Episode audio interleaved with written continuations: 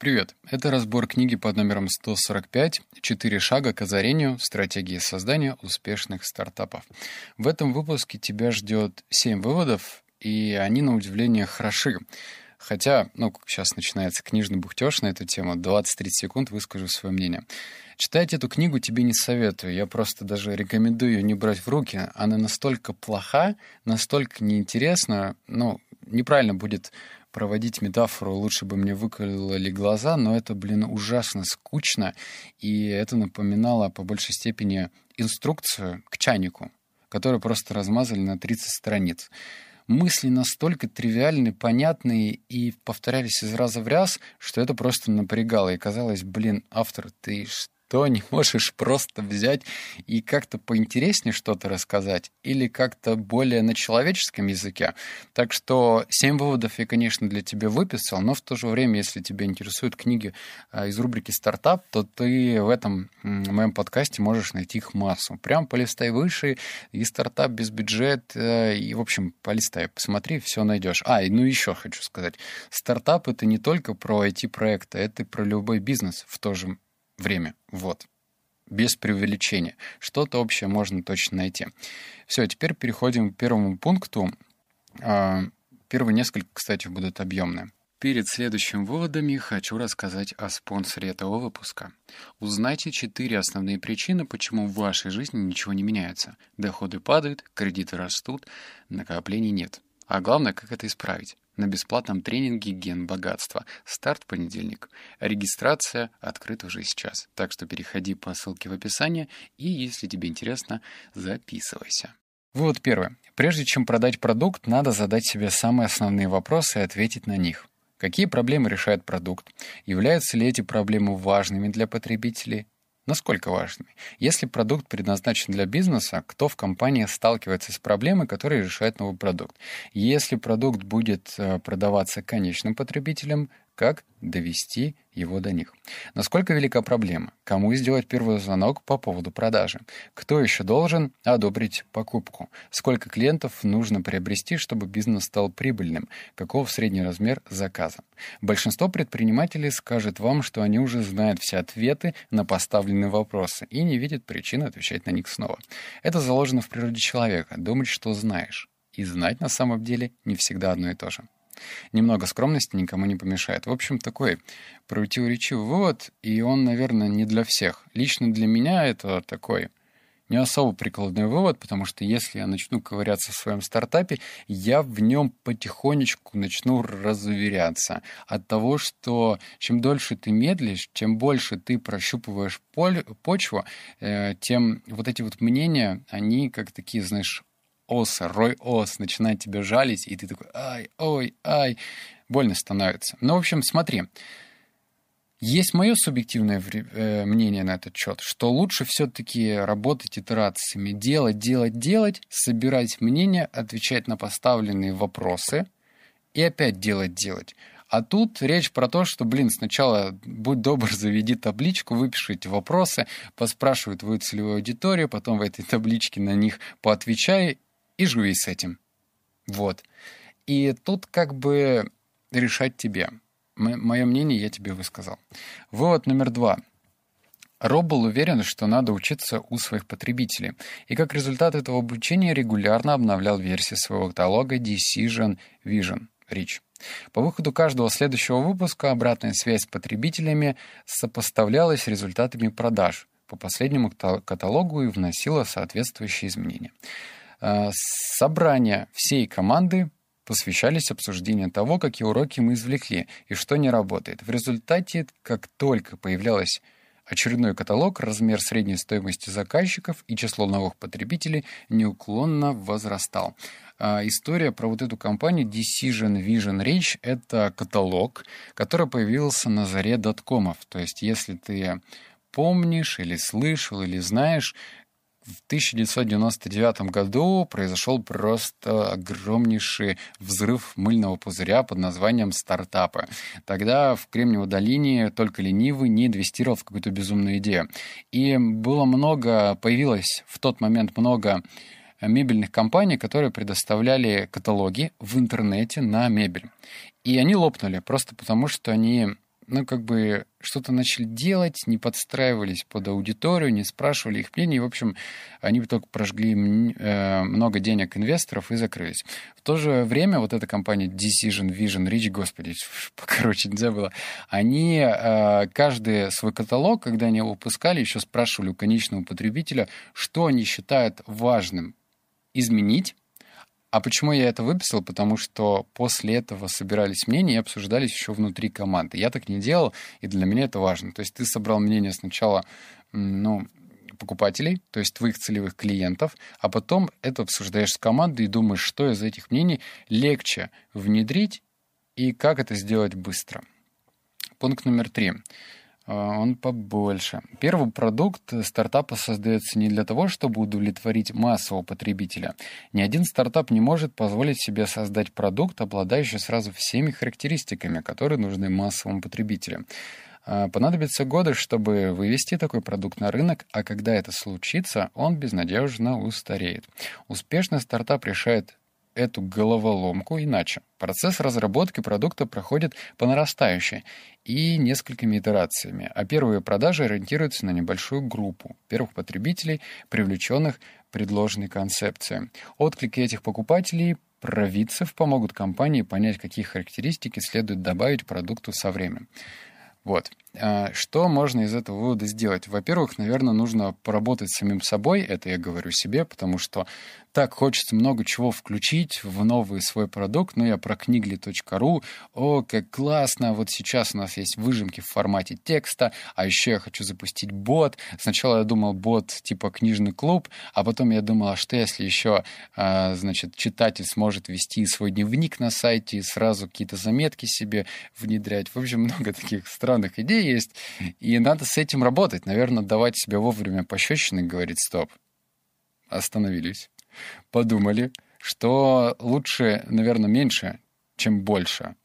Внедрил, посмотрел, насколько это работает. Класс. Кстати, вот по поводу этого. В другом подкасте «52 недели одержимости» будет происходить метаморфоза. Я буду рассказывать и про бизнес. Так что впереди, посмотри, я там сделал голосование, там большой палец, маленький палец. И если ты хочешь, чтобы я там рассказывал про бизнес, поставь там большой палец. Если нет, то ну, что, тоже большой палец, только перевернутый. А, вывод номер четыре. А, минимальный набор характеристик — это противоположность тому, что в большинстве случаев требует от разработчиков группы продаж и маркетинга. Обычно слезные просьбы добавить хотя бы еще одну характеристику объясняются так. Это то, что мне сказал потребитель, с которым я бы общался последним. Между тем, модель развития потребителей предполагает, что лишь узкая группа покупателей, провидцев, является для вас показателем того, какие черты следует добавить к продукту. Так что вашим девизом должно быть меньше, но лучше. Чем скорее первый выпуск продукта, тем лучше. Кто такие провидцы, сложно представить на практике. Ну, на них как бы, у них нет бирки, да, что вот мы провидцы. Может быть, это такие своеобразные гики, кто сразу скачивает все новое. Вот появился Windows, что там, 10 или 11, они его поставили. Я точно не, не провидец, у меня до сих пор Windows 7, и я, наверное, уже похож на деда. Хотя это не Windows XP. В то же время, ну, вот так вот сформировать общество а, вот этих гиков, первопроходцев очень сложно. И наверное, можно запутаться, спрашивая мнение обычных потребителей и первопроходцев, потому что мнение будет точно расходиться. Просто подумать тебе насчет этого. И не стоит, наверное, доверять каждому мнению, каждой э, собранному ответу на этот счет, потому что тут можно и в трех соснах потеряться. Один хочет этого, второй этого, третий четвертого, и, блин, фу, голова кругом. Пункт пятый. Если потребители согласны с вашим пониманием их проблем, дайте им объяснить, почему они считают важным их решение. Нет ничего лучше, чем умело передать пас самому потребителю в обсуждении его же потребностей, когда уже убедились, что они есть. Непринужденным тоном спросите, во сколько вам обходится эта проблема в пересчете на упущенную выручку потребителей, э, потерянное время, разочарование и тому подобное. Я выписал этот вывод совершенно по другому поводу, скажу я тебе честно. Знаешь что? Эм, ну, для стартапа очень важно зарабатывать. Мне очень не хочется продавать э, продукт обычным пользователям, не знаю почему, вот, наверное, такие мои странные зажимы в голове, я попробую делать э, корпоративные штуки. Ну, знаешь, там, книжные выжимки для корпорации. И у меня там появилась идея делать бот, который будет умный, знаешь, так общаться из разряда бро. Ну, типа, вот смотри, мало того, что люди просто не читают книги, так они еще и summary. Вот есть разные сервисы, там можно купить подписку, и они даже summary не читают. Я тут разговаривал на эту тему со знакомым, он сказал, что он как-то купил подписку то ли в Storytel, то ли еще в какой-то подобный сервис, три месяца платил или четыре, послушал две книги, и все, вот даже, даже на вот это не хватает времени. И у меня появилась идея отправлять выжимку из одного вывода то есть на который ты тратишь три минуты, но ты его можешь переосмыслить. То есть сделать прям такую интересную, интересную концепцию в плане бота. И я об этом подумал, что когда я буду презентовать это э, лицу, принимающему решение, то мне нужно э, обыграть не настолько, насколько у меня там качественный продукт, а прописать, вот что еще раз, во сколько вам обходится проблема в пересчете на упущенную выручку. То есть вот сотрудники, например, не развиваются, плохо продают или уходят или и то, и другое. Вот они пришли, вы их взяли на работу, вроде обучили, они вообще ни хрена не развиваются, а, теряют лидов, ну, я в плане продажников говорю, а потом еще и увольняются. И вот когда я могу обыграть вот эти пункты, то есть вот эту боль, это сработает лучше. И это сделал для себя такую пометочку. Пункт шестой процессе вы будете продолжать углублять свои знания об остроте проблемы потребителей, процессах их жизни и работы, влияния организации на продукт. В соответствии с этим и создавайте презентацию, главная направленность в которой продемонстрировать решение проблемы. Демонстрировать сам продукт еще рано. Презентация должна включать 5 не более, основных свойств продукта и описание проблем, которые они решают. Вы можете включить в нее историю о жизни до продукта и жизни после продукта. Изобразите рабочие процессы потребителя или день потребителя до и после продукта. Выкиньте из нее маркетинг, позиционирование, пустую болтовню. Это, знаешь, вот как раз-таки из категории, когда мы что-то хотим увидеть, мы это видим. Видишь, пятый и шестой пункт, они взаимосвязаны. То есть другое я пропускал, потому что это для меня было скучным фоном, и это грустно. Вот это я для себя подчеркнул. Почему? Потому что, знаешь, вот есть такие запросы в Яндексе там, как правильно составить презентацию для инвестора, и там тебе, знаешь, статьи, вот это нужно, вот это нужно, гадалки не ходи, они прям сто процентов дают конверсию, но это же неправда. Ну, просто неправда. Есть определенные каноны, чего лучше желательно держаться, быть кратким, объяснять, какую выгоду ты дашь инвестору, но остальное — это гадание на кофейной гуще. А какой-нибудь опытный стартапер, который в свое время привлек инвестиции, либо он тебе не скажет эту формулу, либо что-то повлияло на этого инвестора. Ну, в общем, там много таких переменных, которые, увы, сложно спрогнозировать. А когда ты говоришь, вот эта стопроцентная презентация сработает, нет. Тут дельные советы. Просто нужно использовать не больше пяти блоков, типа презентации. И в то же время убрать маркетинг, позиционирование, пустую болтовню и отвечать в презентации на вопросы, какую боль ты, возможно, гипотетически решишь, если компания начнет работать с тобой. Ну, по мне так совет классный. Пункт седьмой. Схема продаж отвечает на основные вопросы, с которыми связан сбыт продукта. Вот тут сейчас я буду перечислять вопросы, хлебну чайку, а ты постарайся запомнить. Хотя что запоминать, потом появится текстовая версия. Ладно. Кто влияет на продажу, кто рекомендует продажу, кто принимает решения, кто является держателем бюджета, саботажником, где находится бюджет на покупку типа продукта, который вы продаете, сколько звонков необходимо сделать для одной продажи, сколько в среднем уходит времени на продажу от начала до конца, какова стратегия продаж, является ли продажа решением проблемы, если да, то каковы основные проблемы потребителя, что представляет собой профиль оптимальных покупателей, провидцев, ранних евангелистов, в которых нуждается любой стартап.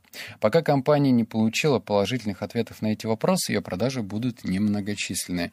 И тут мне стоит это проверить на собственной шкуре. Видишь? То есть, опять же, а, такое ощущение, что автор, он просто максимальный уровень профессор, который вот требует так, теория должна быть закрыта на 100%. Без теории на практику не переходить. Я проверю.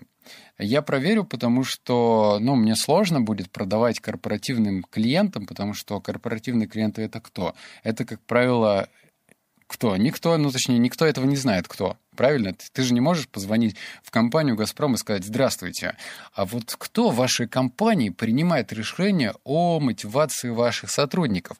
Может быть, тебе ответят очень мягко и скажут, извините, до свидания. Я сомневаюсь, что тебе скажут, так вот, это же Ольга Петровна, держите телефон, звоните, да? Либо тебе дадут просто какую-нибудь общую почту, типа, а, не знаю, работа с прессой, и твое сообщение там потеряется. Но вот, в общем, какой-то конкретики не всегда удастся добиться. И это сложный кейс, на котором мне придется разобраться. Вот буду с этим мыкаться, тыкаться, наверное, уже в конце этого месяца, либо в начале сентября. А ты об этом можешь послушать в другом подкасте «52 недели одержимости», потому что здесь только книги, и тут много людей ждут именно книги. И, наверное, будет неправильно, если я вот именно здесь буду рассказывать про бизнес. Или нет? Как бы ты хотел? Вот тоже непонятно, да? В общем, э, напиши свое мнение, можешь мне в личку ВКонтакте написать. Алексей Корнелюк. А, либо проголосуй во втором подкасте «52 недели одержимости». Ссылочку ты найдешь. По поводу нового формата. Твое мнение мне важно. Вот. Обнял, поцеловал, заплакал. Услышимся в следующем подкасте. Пока.